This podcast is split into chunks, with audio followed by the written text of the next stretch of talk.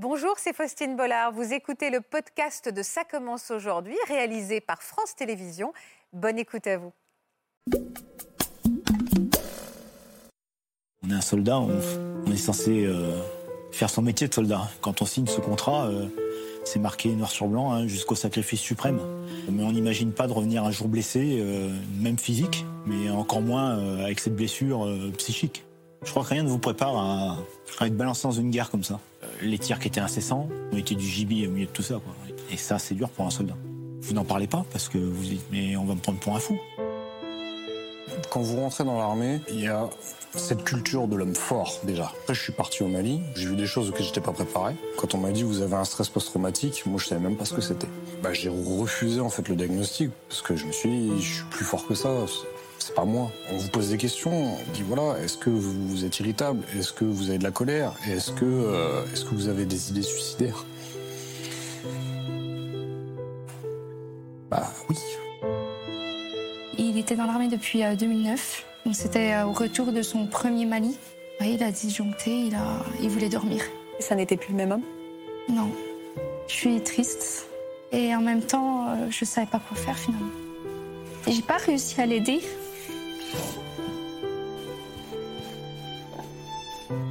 Je me dis, on n'a rien fait.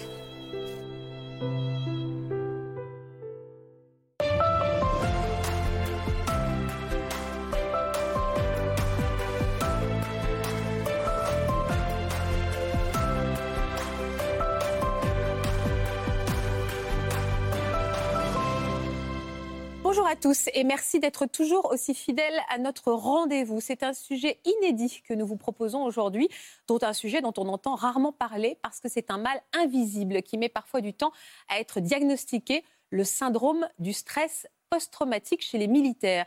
Cette blessure de l'âme méconnue touche pourtant de nombreux soldats, même les plus aguerris, lorsqu'ils rentrent de mission. Et pourtant, que ce soit pour Éric, Aurélien ou Quentin, c'était une vocation d'aller combattre sur le terrain. Ils connaissaient les risques, mais aucun d'entre eux ne s'était préparé à être rattrapé euh, par cette violence de la guerre et à se retrouver seuls face à leurs démons et leurs émotions. Ce sont des témoignages bouleversants que nous allons découvrir.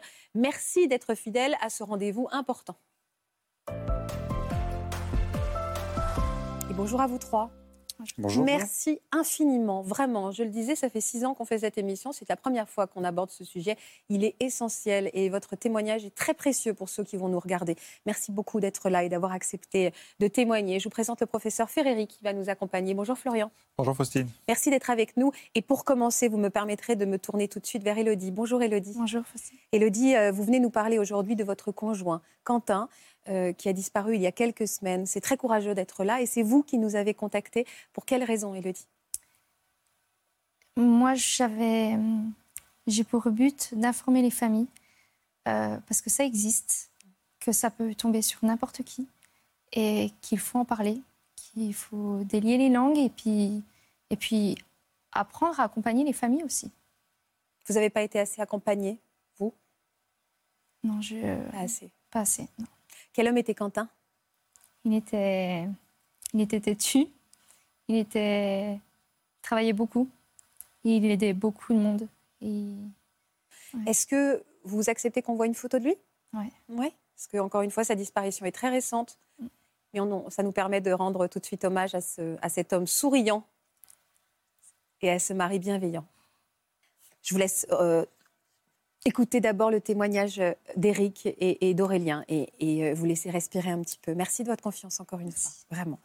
Je parlais tout à l'heure de votre, de votre métier comme d'une vocation, Éric. Est-ce que c'était le cas pour vous?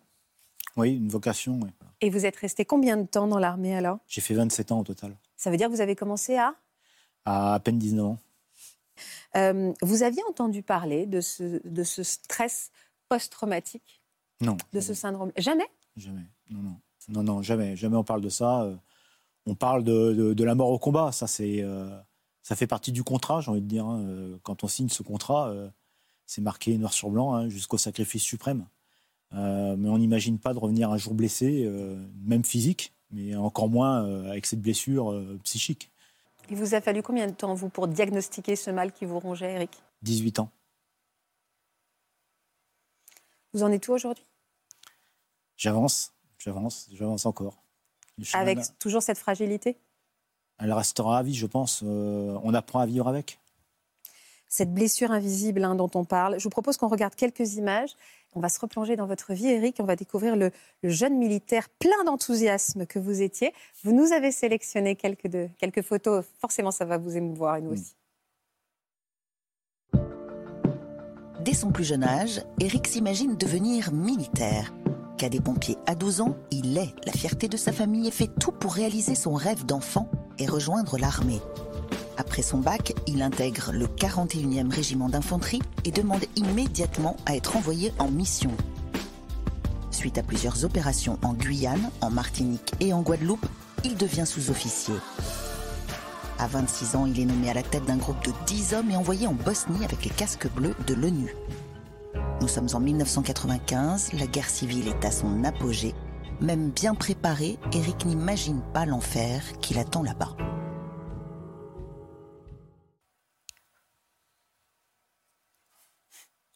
Je vois de la fierté dans vos yeux.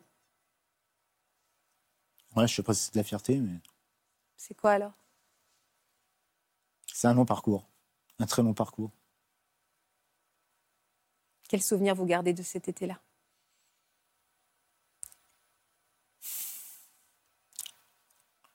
Je crois que rien ne vous prépare à, être balancé dans une guerre comme ça. À une guerre totale civile euh, où il n'y a plus de sens. Plus rien n'a du sens. Avec cette, en plus de mission de, casque bleu, un soldat de la paix qui, ne qui veut rien dire, soldat de la paix on est un soldat, on, est censé euh, faire son métier de soldat. Et là-bas, euh, on ne faisait pas notre métier de soldat. Quelle était votre mission exactement là-bas? Était, euh, Moi, j'étais sur un poste d'interposition sur le Mont Ingman, sur les abords de Sarajevo. Et, et notre mission, c'était de nous interposer justement entre les différents belligérants d'être une gêne pour eux, en fait, euh, pour empêcher euh, justement ces tirs qu'il y avait euh, entre les Serbes, les, les Bosniaques et, protéger les civils du mieux qu'on pouvait. Voilà. C'était notre mission. En quoi c'est, vous disiez, on, j'étais habitué, pas habitué, mais formé pour être sur un terrain de guerre, et là vous me dites c'était pas ça. Pourquoi? Qu'est-ce, qui a été différent là-bas qu'ailleurs? C'est-à-dire que les règles d'engagement euh, étaient, on n'en avait pas en fait. C'était, euh, on ne pouvait pas utiliser nos armes, on ne pouvait pas euh, véritablement, à un moment donné, faire notre métier de soldat. C'est-à-dire que c'était les moyens qui nous étaient donnés n'étaient pas, n'étaient pas adaptés par rapport à la mission. Vous vous sentiez inutile, impuissant? Impuissant, je pense que c'est le mot. Et bien souvent, la mission n'avait même plus de sens. C'est là-bas que vous avez vu des images qui sont restées euh, ancrées en vous? Oui, oui, ça a été dur. Dès le début, on a pris euh, deux obus en notre position. Un de nos hommes a été euh, gravement blessé, a été rapatrié sur la, sur, la France. Le deuxième obus est tombé à, proximité de, mon poste. Et, moi, je n'ai rien eu. Et, et, et, puis la mission a continué. Et à de multiples reprises, tout au long du séjour, on n'a pas arrêté de se faire canarder. C'était ça. En fait, on était du, on gibier au milieu de tout ça. Euh, et même là, quand on a eu ce blessé-là, on n'a même pas eu le droit de riposter. Alors que le canon qui nous avait tiré dessus était euh, clairement identifié. On savait où était la position, il était à portée de tir de, nos, missiles on a refusé l'ordre de ne pas ouvrir le feu. Donc euh, même ce simple droit de légitime défense nous était dénié. Et ça, c'est dur pour un soldat. Qu'est-ce qui était le plus dur Cette culpabilité, le, ces images de, vos pères qui souffraient. Euh, qu'est-ce qui était le plus difficile, Eric? La vigilance était permanente. On ne pouvait pas se reposer. On vivait dans des conditions euh, extrêmement rustiques. Euh, on pataugeait dans la boue alors qu'on manquait d'eau. les tirs qui étaient incessants. cette peur permanente, puisque de toute façon, on vous envoie pas un fax pour vous dire qu'on va vous tirer dessus. Hein. Donc, euh, ben, à un moment donné, il faut quand même sortir de ces, bunkers, les petits bunkers qu'on avait pour nous protéger, pour pouvoir améliorer euh, euh, le, poste de combat. moi, je au départ, quand je suis sur la position, j'avais une simple tente.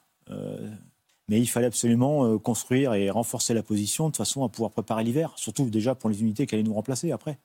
Vous êtes resté combien de temps là-bas, Eric? Un peu plus de 4 mois et demi. Et c'est cette mission qui, qui a fait tout basculer dans votre vie?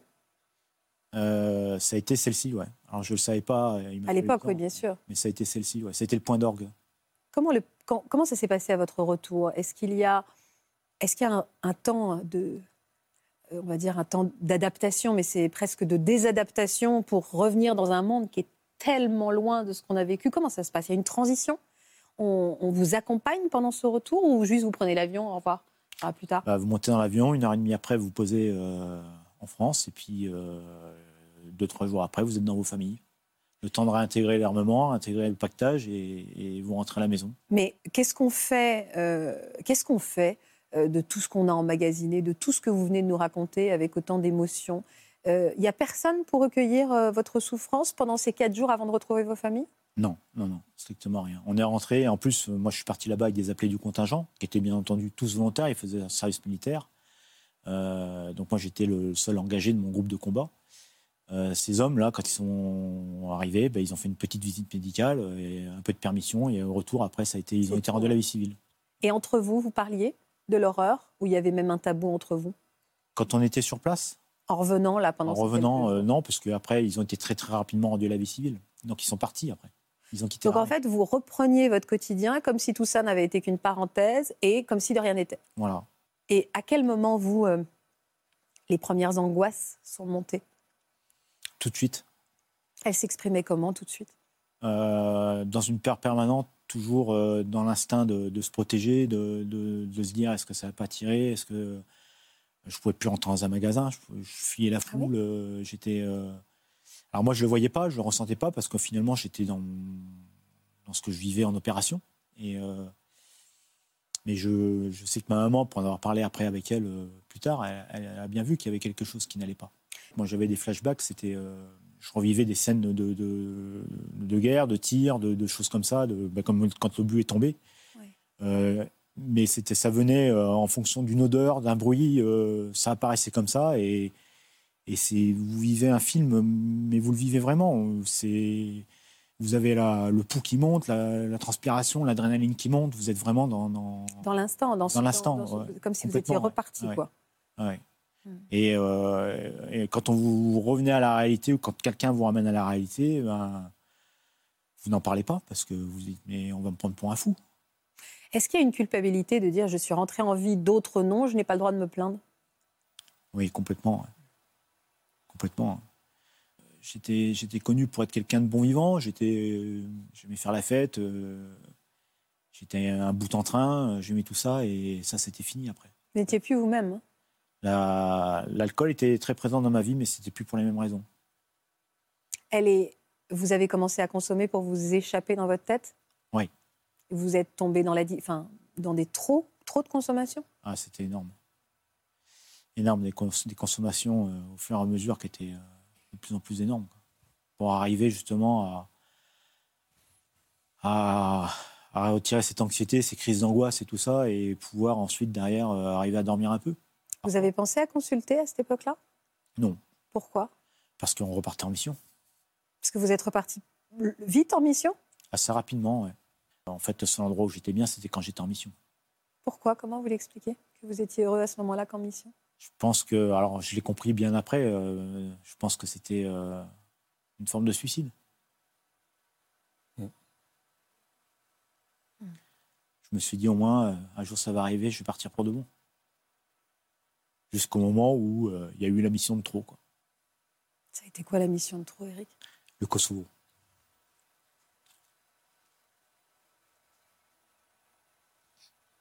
Pourquoi celle-là, Eric? Le Kosovo, bah, c'était un retour dans les Balkans en 2004-2005. Euh, ce que j'ai vécu là-bas euh, n'a rien à voir avec ce que j'ai pu vivre en Bosnie, mais, mais l'environnement était celui de la Bosnie.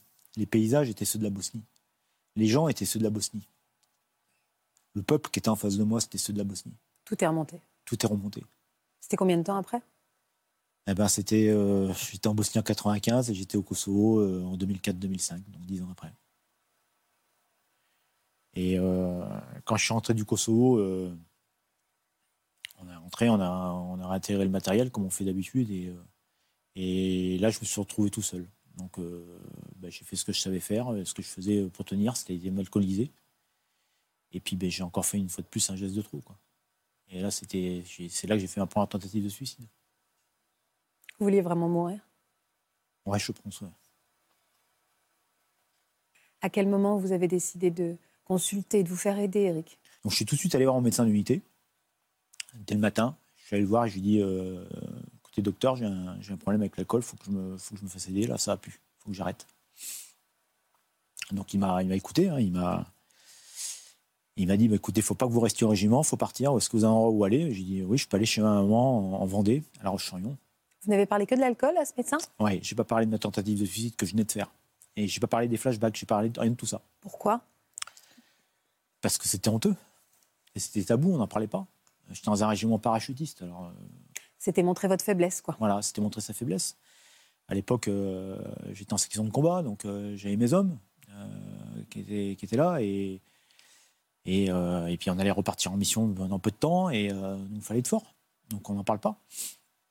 J'arrête de boire et j'arrête de fumer le même jour. Hein. J'étais à plus de deux paquets de cigarettes par jour, euh, une bouteille de vodka tous les jours, ah tous les soirs. Et puis vous rajoutez la bière le midi, le vin, re-bière le soir, revin. C'était insensé, oui. C'était c'est des quantités folles. Et je courais le marathon en 2h45 à l'époque. Donc, donc c'est. Euh, Machine, quoi. On est des machines, on devient des machines. Et on est entraîné pour ça, de toute façon. On est, on est des... Donc vous avez soigné finalement les symptômes, mais pas la racine du mal. C'est-à-dire l'alcoolisme et la cigarette, mais pas du pourquoi. Quoi. Voilà, c'était ça. Et, donc au bout d'un mois, euh, quand je suis arrivé au régiment, je suis allé, voir mon camp d'unité. Et, et, là, il m'a dit, bon, Jean, ben, c'est bien, ben, on repart. Et là, j'ai dit, non, on ne part plus. Et je ne pouvais plus. Vous n'en pouviez plus. J'ai compris que là, il y avait quelque chose qui s'était passé et que je ne pouvais plus.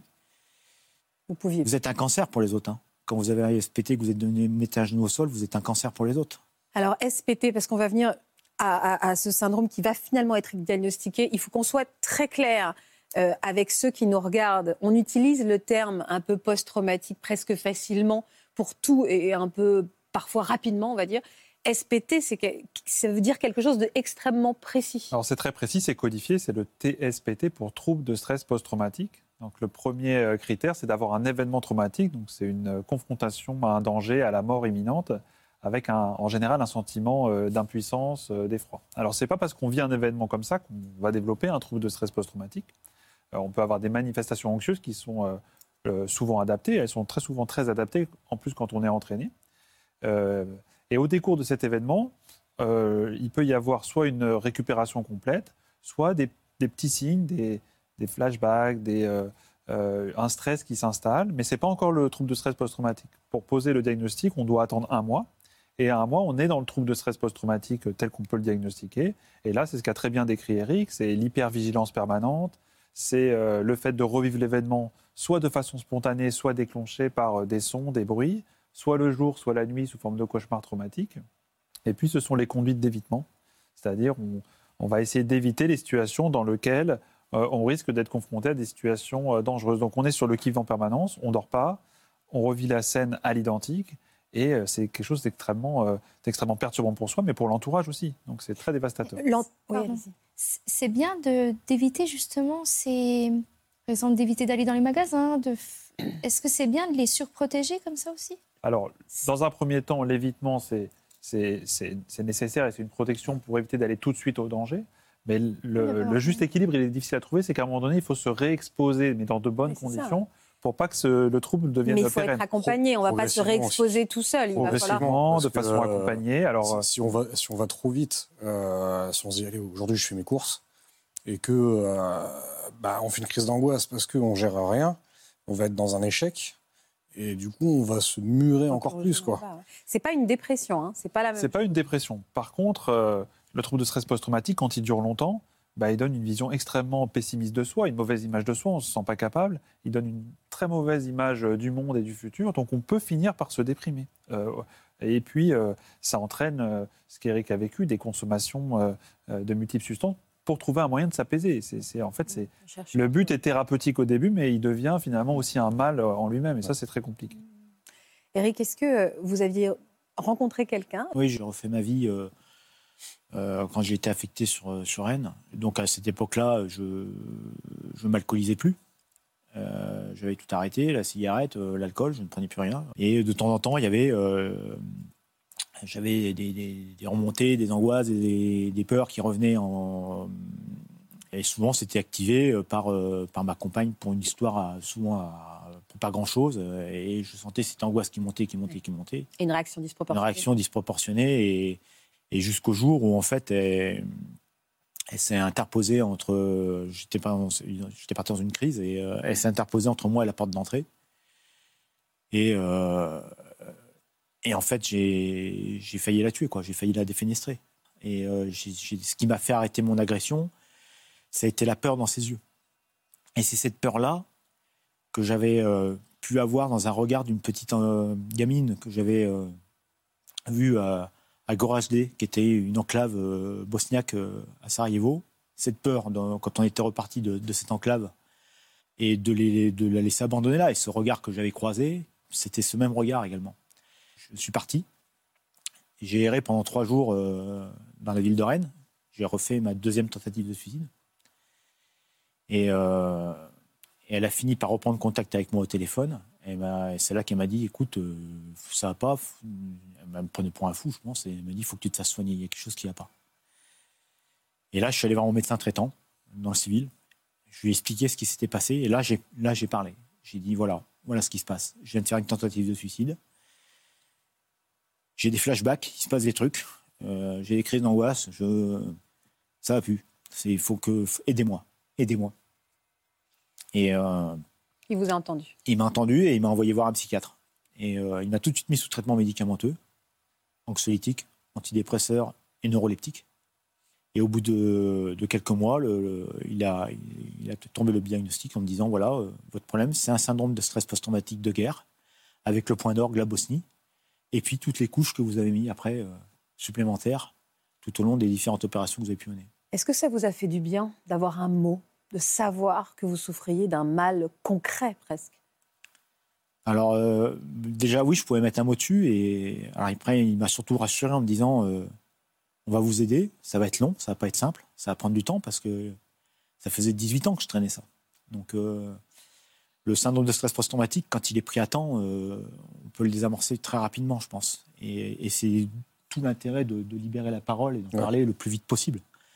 Euh, pour les jeunes générations de soldats, aujourd'hui, c'est ça. Aujourd'hui, il y a eu des cellules psychologiques qui accompagnent les BC en opération. Il y a des salles de décompression qui ont été mis au retour des, opérations. Il y a, euh, ça commence à être de plus en plus pris en compte et en parler. Bien sûr, et c'est fondamental. Après, le problème, c'est que tant que le soldat ne libère pas la parole et qu'il ne dit pas ce qui se passe, ben, il ne le dira pas, parce que derrière tout ça, euh, ben, il y a ce pourquoi on s'est engagé, c'est-à-dire servir les armes de la France. C'est une vocation. Et, euh, dire que ça ne va pas, ben, c'est compliqué.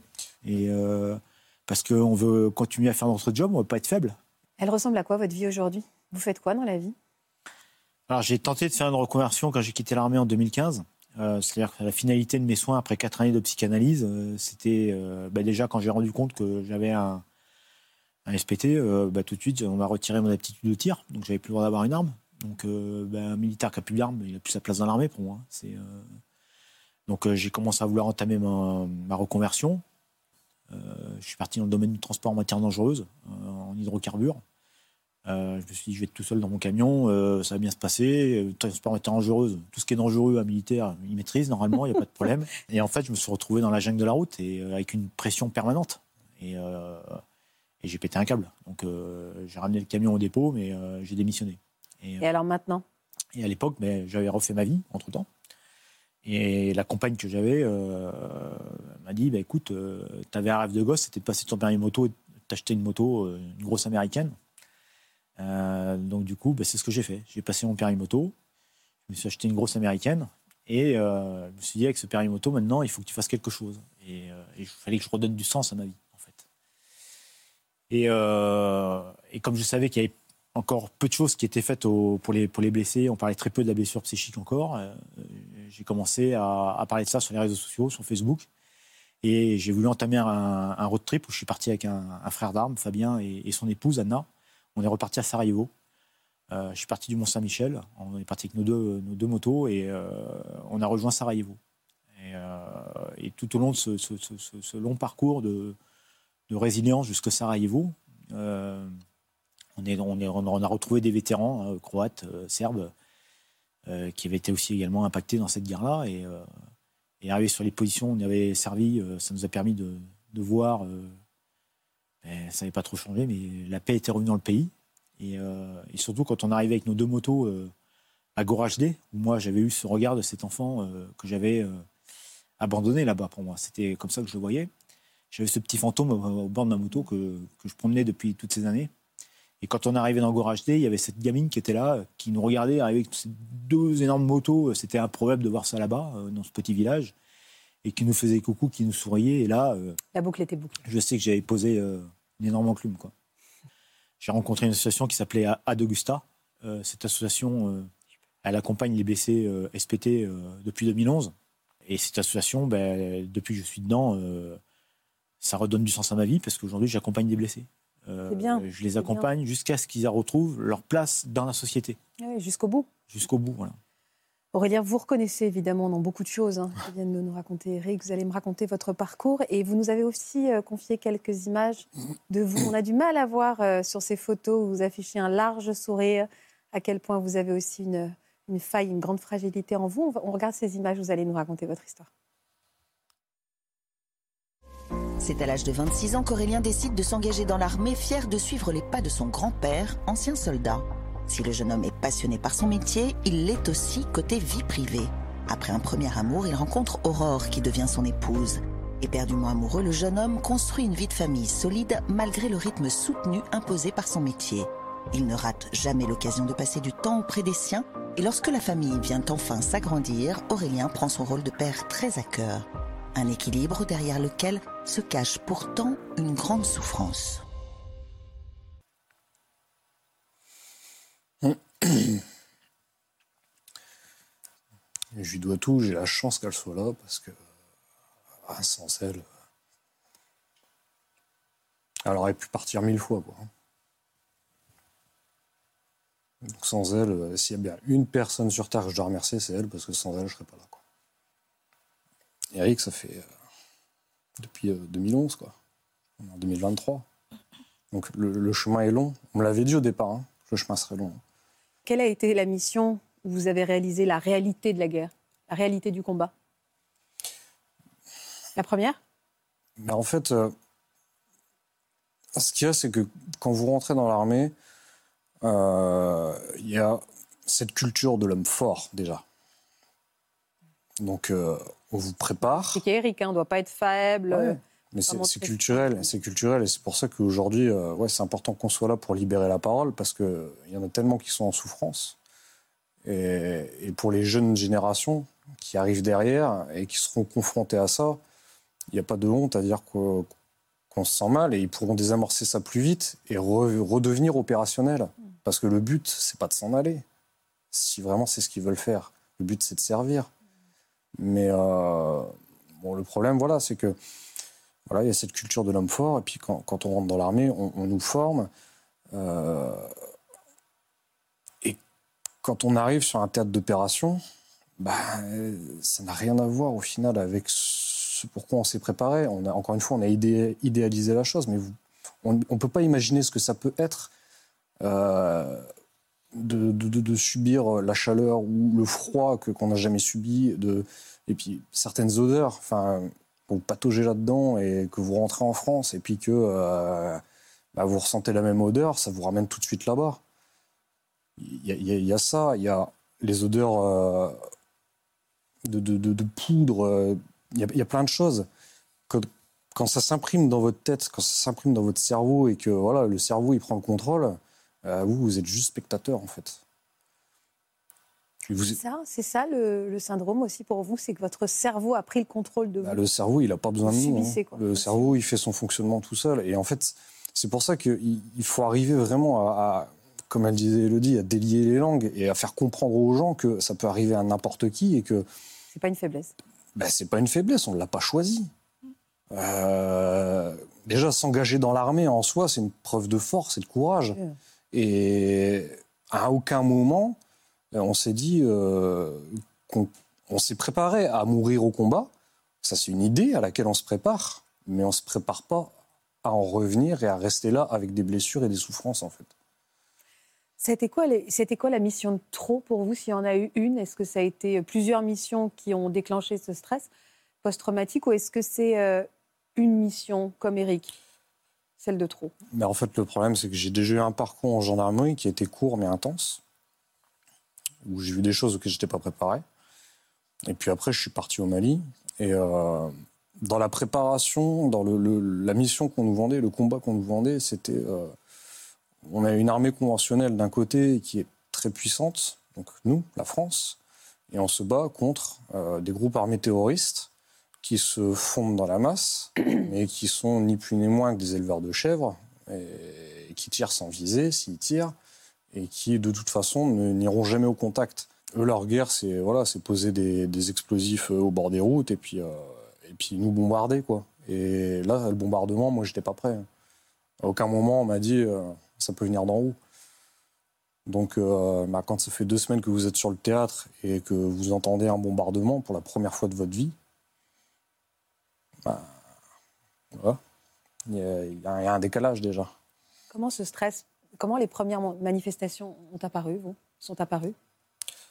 C'est une fatigue d'abord, c'est une fatigue euh, constante qu'on met sur le, sur le coup de l'hyperactivité, parce que euh, voilà, quand on est dans un régiment d'infanterie, euh, on n'arrête jamais, on n'arrête pas. Et puis une irritabilité grandissante en fait. On est de moins en moins tolérant, on est bien au travail, puis quand on rentre à la maison, on ça va pas, on n'est pas bien, euh, on supporte plus ses enfants, on supporte plus sa femme, on supporte plus sa famille, on supporte plus ses voisins, on supporte plus personne. Vous avez été violent vous aussi? Ouais. Est-ce que vous aussi, vous avez consommé trop d'alcool pour essayer de vous échapper un peu? Ouais. Ouais, en... vraiment en tout début de parcours, parce que j'étais. Euh, en fait, j'ai refusé les soins au départ. Parce que euh, comme Eric, hein, quand on m'a dit vous avez un stress post-traumatique, moi je savais même pas ce que c'était.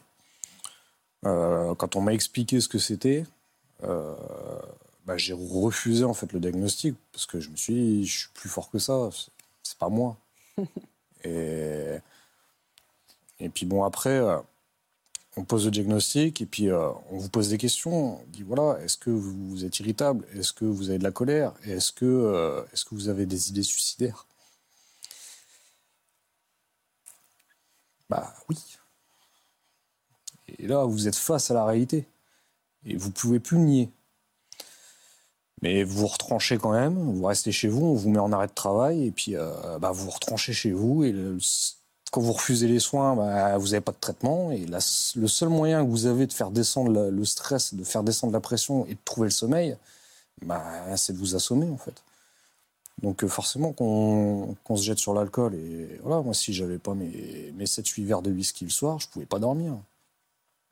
À quel moment vous avez commencé à accepter le fait d'être atteint de ce SPT ben, Quand, euh, quand à un repas de famille, j'ai complètement débordé quoi, sur, euh, sur fond d'alcool, encore une fois. Et je, me suis, je me suis déchaîné sur une porte à m'en casser la main.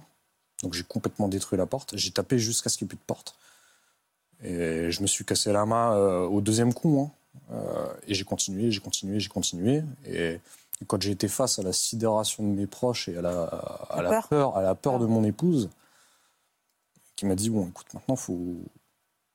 Ah, ça fait trois mois que tu es à la maison. Fais-toi aider maintenant. Donc là, vous avez accepté de suivre une vraie thérapie et d'avoir des médicaments, de Je me suis fait hospitaliser une première fois, un mois en psychiatrie. Donc là, bah, c'est pareil, c'est d'une violence rare parce que quand on ne connaît pas la psychiatrie, enfin, l'idée qu'on en a de l'extérieur, euh, c'est voilà, les pyjamas d'hôpital et puis euh, on est chez les fous. Et... Mais il faut accepter de passer ce cap-là et, et puis de, ensuite de se faire aider et puis de, parler. En fait, il n'y a, que ça à faire, c'est parler si, on ne parle pas, qu'on garde tout pour soi, euh, on n'a pas de réponse, on ne comprend pas ce qu'on a. Donc aujourd'hui, vous êtes toujours arrêté? Et toujours, vous suivez toujours cette thérapie? À quel rythme? Euh, Pour les hospitalisations, euh, après ce mois, je suis passé sur un rythme d'une semaine par mois en hospitalisation séquentielle. ensuite, a été mis en place un groupe de parole. Et donc, le groupe de parole apporter suffisamment de, soutien, de réponse, euh, suffisamment d'éléments pour pouvoir me permettent de ne pas faire des hospitalisations trop longues. Donc on est réduit sur deux jours ou trois jours. Par mois? À ces moments-là, ouais, à ces moments-là, de, quand il y avait le, groupe de parole. Euh, et aujourd'hui, je n'ai plus que le groupe. Je suis juste le groupe de parole. Mais euh,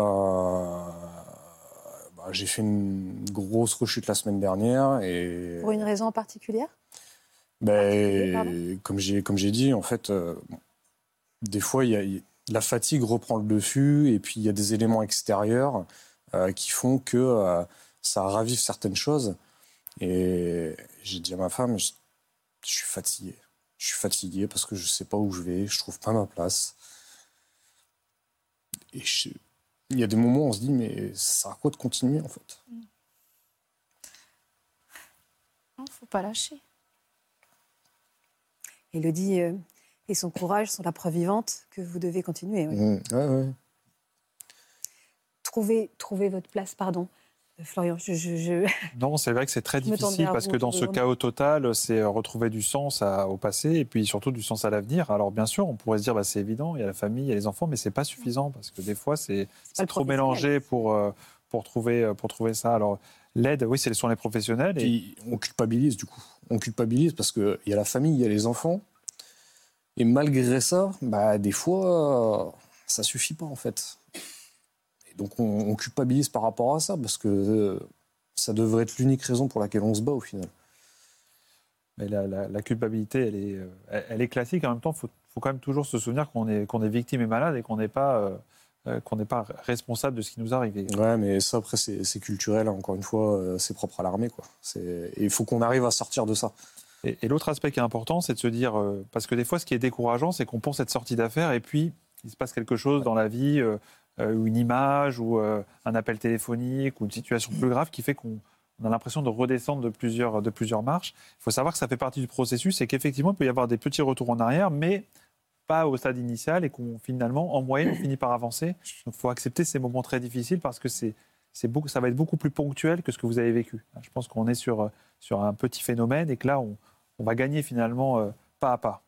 Mais c'est là qu'il est important de ne pas être seul en fait. Parce que même si vous dites que c'est un petit retour en arrière, ben c'est un retour en arrière qui peut être suffisant pour une personne seule euh, pour, euh, bah, pour, pour abandonner. Quoi cas, vous, vous n'abandonnez pas. Vous êtes là, vous en parlez, vous êtes d'un courage assez inouï. Hein. C'est le but aussi de ma démarche d'écriture. Hein. Parce que c'est ça qui est important aujourd'hui pour vous. Vous écrivez. Oui. Et ça vous aide Oui, énormément. Et puis je sais que ça en a aidé d'autres. Hein. Il y en a beaucoup qui ont témoigné, euh, qui m'ont envoyé des messages. Et, euh, Ce qu'il reste de moi. Voilà cet ouvrage que vous avez, euh, que vous avez signé. L'écriture, ça vous a vraiment fait du bien? Ça vous a sauvé? Moi, je pense. Je pense que ça m'a permis d'avancer plus vite que, que d'autres qui sont dans le même cas que moi et qui n'arrivaient pas à identifier. Et ma démarche d'écriture, au départ, je l'ai faite vraiment de façon personnelle. Et c'est mon équipe médicale euh, et ma psychologue qui m'ont dit, mais euh, vous vous rendez compte que ce que vous faites là, c'est-à-dire nommer vos émotions, nommer ce que vous ressentez. Il y a plein, plein de blessés psychiques qui n'arrivent pas à le faire parce que, euh, comme vous avez dit, c'est un chaos total et on ne comprend pas en fait ce qui se passe. Vous devriez écrire, mais pas écrire que pour vous. Aller plus loin et libérer la parole et permettre à d'autres blessés de, bah, de pouvoir dire, voilà, je ressens ça. Oui. si vous avez l'idée tout seul, c'est formidable parce que c'est dans les thérapies, il y, a, il y a plusieurs thérapies. Il y a le travail sur l'anxiété, sur le stress, ça, ce sont beaucoup les médicaments. Elle travaille sur la mémoire. Et ça, c'est, il y a le MDR, mais il y a aussi toutes les, toutes les thérapies d'exposition et d'écriture aussi, qui sont des, thérapies narratives qui permettent de remettre un peu du sens, de prendre le temps de poser chaque événement. Et, ça, c'est des thérapies qui sont très, très efficaces. Et puis, il y a d'autres, euh, il y a d'autres soins qui peuvent être, qui peuvent être apportés. Les, euh, la réparation d'un préjudice, euh, des indemnités, des choses comme ça qui, qui, participent à la reconnaissance de ce qu'on a vécu. Donc la narration, alors tout le monde ne peut pas écrire un roman et tout le monde n'a pas forcément le talent, mais c'est aussi pour soi, pour remettre dans l'ordre des événements qui sont, mmh. finalement complètement mélangés. Est-ce que vous dites que vous avez du mal à retrouver votre place? C'est quoi aujourd'hui? Vous avez envie de retourner, enfin, de redevenir opérationnel ou vous cherchez une reconversion? Je parle vraiment professionnellement. Comment vous vous projetez? Euh, Opérationnel, non, parce que euh, Vous voulez plus? Aujourd'hui, il y a des situations de stress que j'arrive pas du tout à gérer. Oui, je comprends. Euh, dans la vie quotidienne. Donc, euh, je me voile pas la face. Opérationnel, euh, j'y serai plus. Je ne sais pas encore où je vais. Me reconvertir, oui. J'aimerais pouvoir continuer à servir. pouvoir faire ce que Eric fait aussi, c'est accompagner d'autres blessés. Bon, j'essaie déjà de le faire au travers de, de mes écrits. Et aujourd'hui? Euh, et puis je le fais euh, avec mon association, qui n'est pas la même que la sienne, c'est les Invaincus. Euh, mais j'aimerais, dans l'institution, faire partie de, de ce changement qu'on essaye voilà, de, mettre en place et puis pouvoir éventuellement permettre à, des blessés, à des jeunes blessés, de ne pas passer par ce par quoi on est passé, de, de se retrouver seul et puis de bah, d'aider tout simplement. Elodie, il avait vu euh, Quentin, il avait été à la recherche d'associations comme celle d'Éric. Euh, je découvre tout aujourd'hui. Qu'est-ce que, qu'est-ce que vous ressentez de tout ce que vous venez d'entendre? Euh, Je suis triste. Je suis triste parce que, enfin, j'admire le travail qu'ils ont fait sur eux-mêmes, l'aide qu'ils ont pu demander ou avoir. je ne suis pas sûre qu'ils, seraient de toute façon allés jusque-là. Euh, mais de toute façon, enfin, on était tellement dans un trou noir. Enfin, il était tellement dans un trou noir. Je, enfin, je sais pas à quel moment euh, j'aurais pu. Enfin, on aurait pu tout. Enfin, à quel moment on aurait pu se relever de tout ça. Enfin.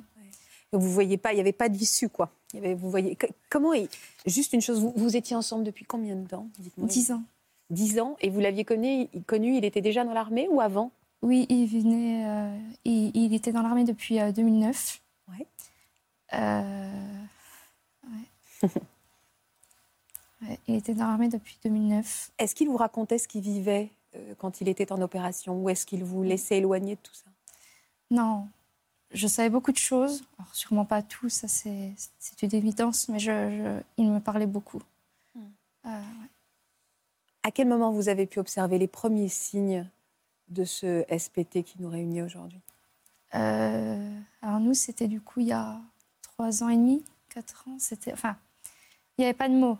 C'était juste un changement de comportement, on va dire. Euh, donc c'était euh, au retour de son premier Mali, parce qu'il en a fait deux du coup consécutifs.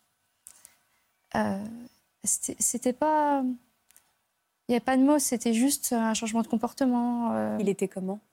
Il était plus, plus stressé, plus en colère, plus tendu.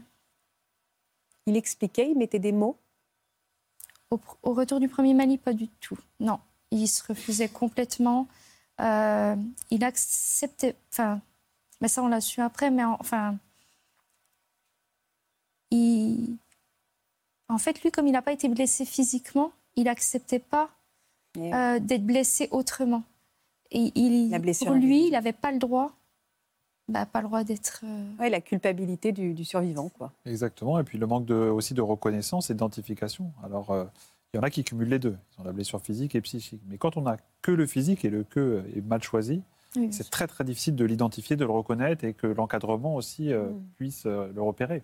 Personne n'a rien vu parce que c'est assez récent tout ça. On voit qu'il y a plus de choses et plus d'accompagnement aujourd'hui. Personne dans le corps de l'armée n'a pu, pu voir la détresse de, de Quentin? Alors au premier Mali, euh, non. non. Alors qu'est-ce qui s'est passé? Il est reparti quand euh, à ce, Il est reparti en, octobre 2021 et est revenu en mars 2000, enfin, février pardon, 2022. Et, là, il est rentré, ça n'était plus le même homme? Non. Non. Tout avait changé? Ouais. De quelle manière? Il était... Ah, déjà, il dormait plus du tout depuis plusieurs semaines. Hmm. Mais plus du tout. C'était le moindre bruit, le moindre stress. Enfin, il toujours angoissé sur le qui-vive. Il pouvait, enfin, il, vivait plus quoi. Il était, il était très stressé. Ouais. Il mangeait plus trop non plus. Il, des difficultés à se nourrir. Entre le moment où où il rentre et au moment où où il fait sa première tentative de, suicide, il s'est passé que quelques jours. Enfin, c'est. Ah oui, c'était immédiat. Ouais, c'était pas loin d'être immédiat. Ouais. C'est en fait entre le temps où il me dit je dors plus, j'ai du mal. Mais on, nous dit en fait dans les premiers jours, le, c'est le temps que le stress redescende, que la tension redescende, qu'on reprenne une vie, quoi. Sauf que lui, finalement, il, est, il a basculé tout de suite après. Sauf qu'en fait, oui, il n'y a pas eu de décompression. Il a. Il, il a disjoncté, il, a... il voulait dormir. Il a pris des médicaments? Non, il a essayé de, de se suicider avec une arme qu'on avait à la maison. Est-ce qu'après, il a été pris en charge? Euh, Il a fait donc euh, une nuit euh, au CHU en psychiatrie. Une nuit. Il est rentré le lendemain. il a été en arrêt un mois, avec, accompagné ben, de médicaments pour plus faire de cauchemars et dormir. Mais bon, ça, ça assomme. Hein. C'est, c'est plus les mêmes. Hein. C'est, enfin, oh. c'est, on n'a plus de vie. Enfin, il a plus de vie, on n'a plus de vie. Enfin, c'est pas lui, c'est pas. Donc, euh, donc même lui, ça lui convenait pas. lui, il voulait les arrêter. C'était pas, il se reconnaissait pas, je pense. Il a eu une, une séance de psychologue avec une psychologue de l'armée. Euh, il est allé voir donc le médecin militaire avec qui euh, que je suis allée voir également. Mais il y a oui, c'était bien un syndrome de post-traumatique, mais ça arrivait. On vous a formulé ce mot, on vous a parlé de ce SPT. oui, bah déjà au CHU euh, en psychiatrie. Ensuite, son le personnel de l'armée est venu aussi à la maison suite à ça, parce que c'était quand même un gros déploiement. quand c'est euh, une tentative de suicide avec une arme, un militaire qui rentre de mission, enfin, il y a eu un gros déploiement de gendarmerie, tout ça. Et donc, euh, oui, du personnel de l'armée est venu aussi à la maison. Ils nous ont dit que c'était, dû à ça, que, que ça, que ça arrivait, qu'il y en avait beaucoup, que que j'étais pas la première ça vous a rassuré de mettre un mot et de comprendre ce qui arrivait à, votre, à, Quentin? Mais Le mot, en fait, c'est comme si je connaissais déjà ce qui arrivait. Enfin, c'était la suite logique de ce que de ce que j'avais cru comprendre en fait les dernières années. Enfin, les deux dernières années, ça, c'était juste euh, la conclusion de ce que vous saviez déjà. Ouais. Mais à partir du moment où on vous a dit ces mots, à partir du moment où on est venu chez vous, il n'y a pas eu un suivi derrière euh, particulier. Non. Et lui, il n'a pas, eu, il a pas, il a pas pris l'initiative de ça? Non, il l'a pris parce que parce que c'est pas que j'ai posé un ultimatum, mais je lui ai dit on va pas tout perdre. Enfin, tu tu peux pas tout perdre. Donc euh, le deal entre guillemets, c'était tu suis aussi euh, parce que du coup j'avais vu euh, sur les conseils de mon médecin traitant, j'avais vu une, une psychologue spécialisée dans le DMR euh, sur les traumatismes, parce que du coup, moi, j'avais vécu ce traumatisme euh, avec l'arme. Enfin, bah oui, c'était une nuit très longue et ça a été très compliqué. Et, euh, et donc, du coup, je lui ai dit, il faut que tu la vois. Elle, elle est... Je dis pas qu'elle va faire des miracles, mais ne serait-ce que c'est un premier pas. Essayez. Voilà, essayez. Je lui ai dit ça, ça ne coûte rien, on essaye. Il a été la voir? Il a été la voir. Mais donc, il a été la voir une fois, où il en est ressorti, où il était très content de cette séance, mais c'était en septembre. Septembre, les séances sont espacées d'un mois. Et alors, Quentin, euh, Quentin s'il ne me donne pas les rendez-vous, si on ne les note pas quelque part, bah, il les oublie ou il n'y va pas. Donc la deuxième séance en octobre, il ne l'a pas fait. Et il est décédé le 10 novembre. Donc ça a été... Enfin, moi, j'ai l'impression qu'entre mars et novembre, c'est comme si on avait claqué des doigts et que comme si j'avais rien eu le temps de faire. Et en même temps, euh, je ne savais pas quoi faire finalement. C'est pas vous qui l'avez trouvé hein. Non, il, il, a mis fin à ses jours sur son lieu de travail. Comment vous tenez le coup, vous, aujourd'hui? Je tiens pas. Bah non. Je, je suis sur off et j'avance. Est-ce que vous êtes suivie, vous, Elodie?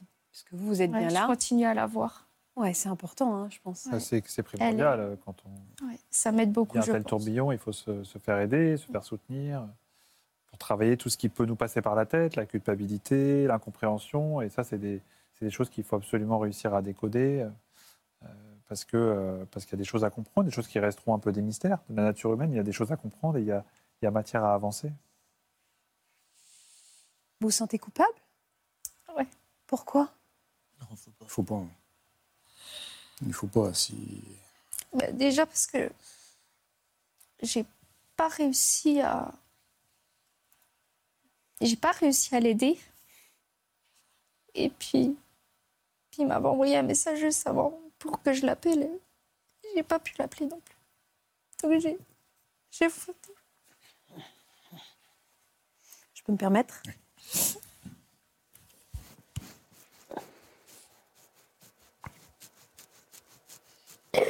Vous êtes coupable de strictement rien. Vous êtes coupable de strictement rien. Vous avez fait de votre mieux pour votre homme. Bah, Quand j'entends tout ce qui existe, je me dis on n'a rien fait.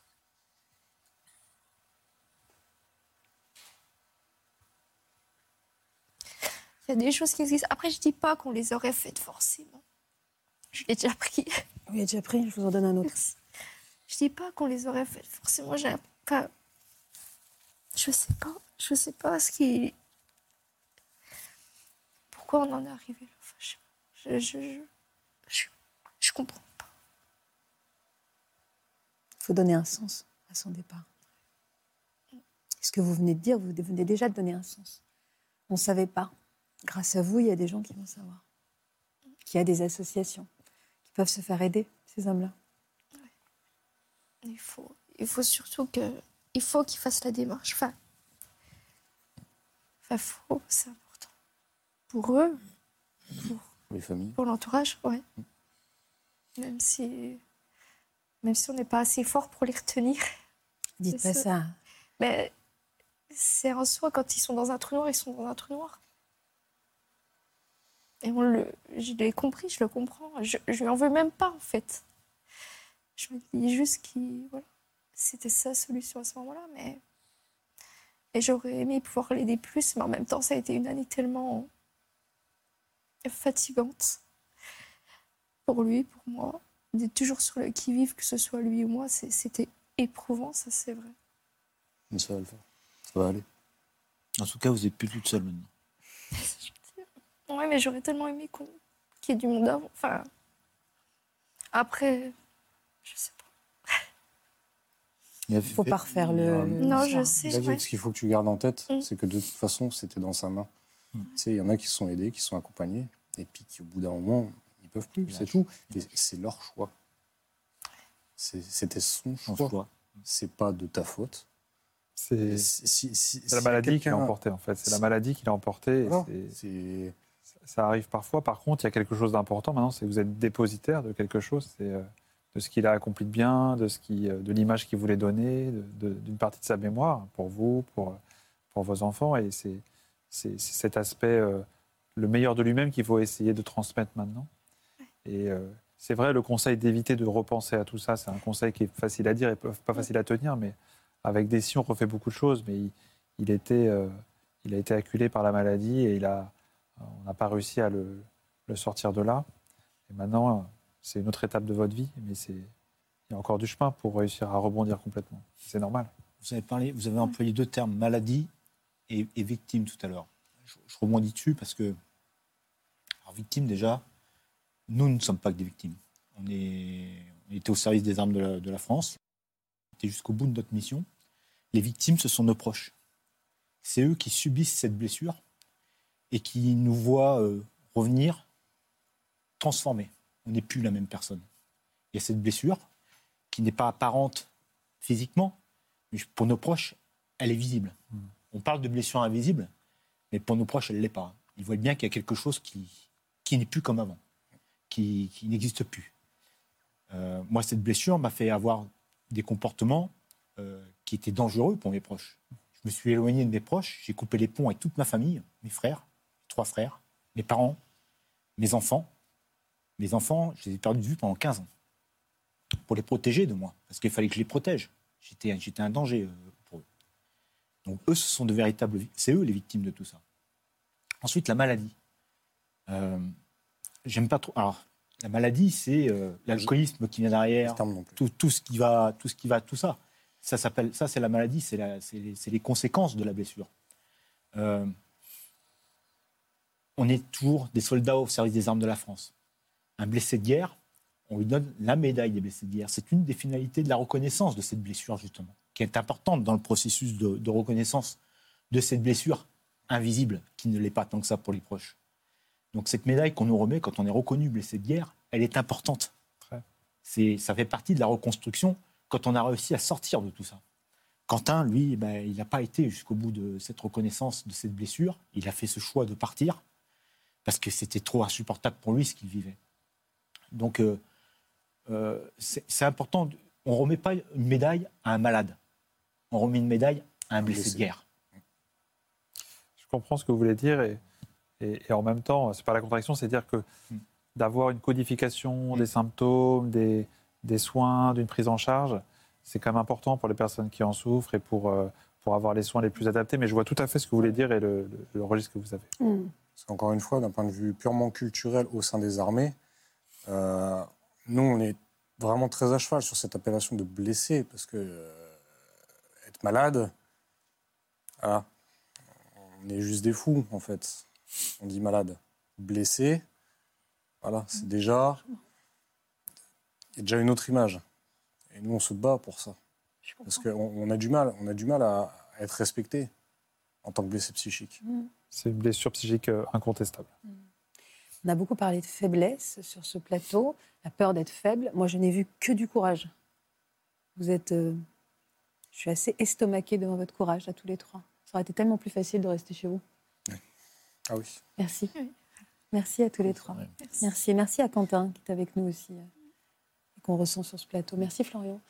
C'est notre devoir, c'est notre rôle ici euh, de partager, d'échanger avec des émissions qui ne laissent pas indemne. C'est celle-là en fait partie. Merci mm. beaucoup. Euh, je ne sais pas comment conclure moi, parce que moi aussi. je suis émue à vos côtés. Ben, je vais vous souhaiter une belle après-midi et vous remercier parce que vous participez à faire passer ces messages. Merci beaucoup et à demain. Vous aussi venez témoigner dans Ça commence aujourd'hui. Vous avez passé des années à vous tourner autour et à toujours vous rater. Entre vous deux, ça n'a jamais été le bon timing. Pendant toutes ces années, vous n'aviez jamais été disponible au même moment et c'est sur le tard que le destin vous a finalement réunis. À l'inverse, quand vous vous êtes enfin retrouvés, un événement vous a définitivement séparés. Si vous êtes concerné, laissez-nous vos coordonnées au 01 53 84 30 99 par mail ou sur le Facebook de l'émission.